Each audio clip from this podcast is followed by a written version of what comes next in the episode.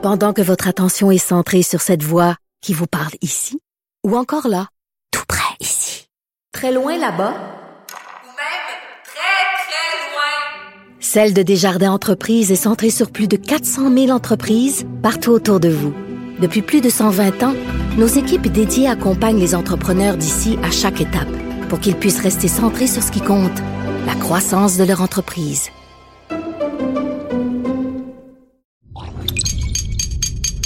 Cube Radio.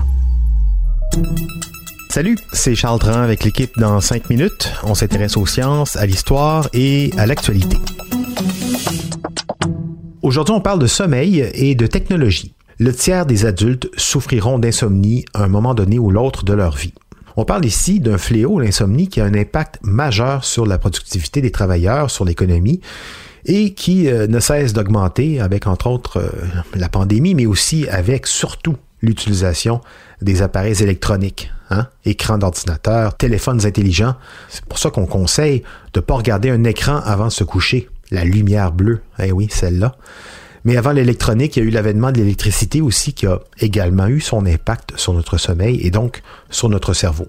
Véronique Morin nous trace un bilan de la relation entre notre sommeil et l'avènement de l'électricité et comment cette relation a impacté nos vies.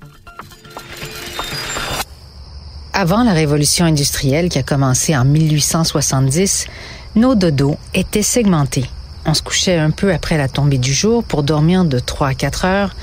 On se réveillait une petite heure, une heure durant laquelle certains écrivaient la lumière d'une chandelle, d'autres méditaient ou partageaient un moment d'intimité avec l'être aimé, puis on se rendormait pendant une autre période de sommeil de 3 à 4 heures jusqu'au lever du jour. Lorsqu'Edison a inventé l'électricité, l'intention de l'inventeur était d'allonger nos journées et d'augmenter notre productivité, correspondant aux besoins de la révolution industrielle.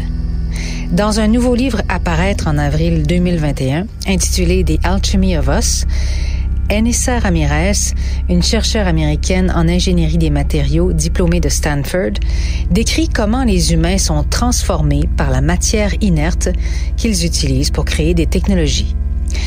Elle cite l'exemple de l'électricité et de l'impact de la lumière artificielle.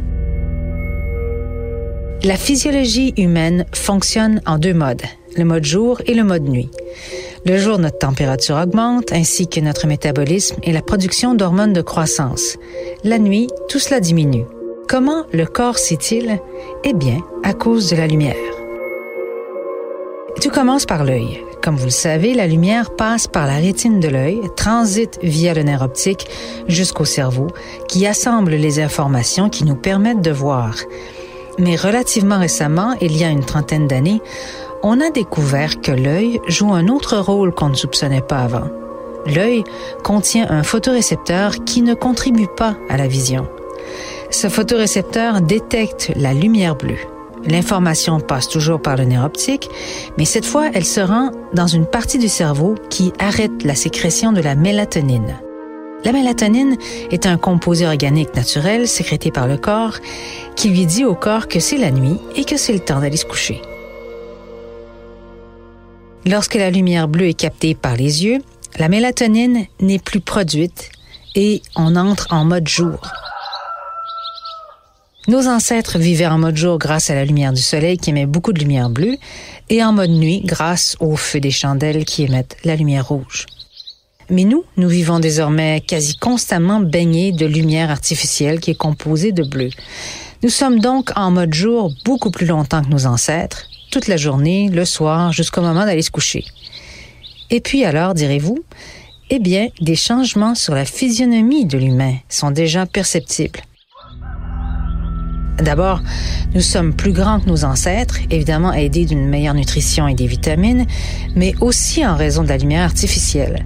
Parce que notre corps baigne dans les hormones de croissance tout au long de la journée et de la soirée, provoquant une réponse cellulaire surstimulée. Mais parfois, les cellules répondent de façon négative. Des épidémiologistes ont découvert chez certaines populations que cela se traduit par une augmentation des risques de certaines formes de cancer en raison de leur travail constant sous la lumière électrique. Donc Edison a créé une technologie, la lumière électrique, pour nous permettre d'allonger nos journées et nous rendre plus productifs, mais engendrant des conséquences non intentionnelles et présentant de nouveaux défis de santé publique. Comment vivre sous les lumières artificielles en éliminant l'exposition à la lumière bleue le soir? Selon Anissa Ramirez, il ne s'agit que d'un exemple.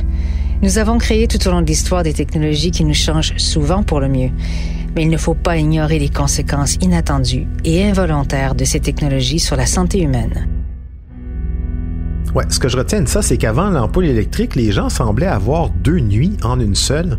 Coucher avec le soleil, réveil vers minuit pour une petite heure ou deux à la chandelle, et puis hop, re au lit jusqu'au lever du jour. Un rythme de vie que j'aimerais bien tester un jour pour voir. Mais pour ce faire, on comprend qu'il faut fermer les écrans. Intéressant aussi de voir qu'une scientifique du domaine des matériaux s'intéresse à l'impact de différentes technologies sur nous les humains. Parce qu'avec les téléphones, les ordinateurs, les nanomatériaux, la réalité augmentée, l'échange d'informations, l'échange d'émotions en temps réel d'un bout à l'autre de la planète, on n'a pas fini de mesurer les impacts de ces nouvelles technologies sur nos corps biologiques et nos cerveaux de grands singes. Un champ de recherche infini. Merci Véronique Morin. C'était en cinq minutes.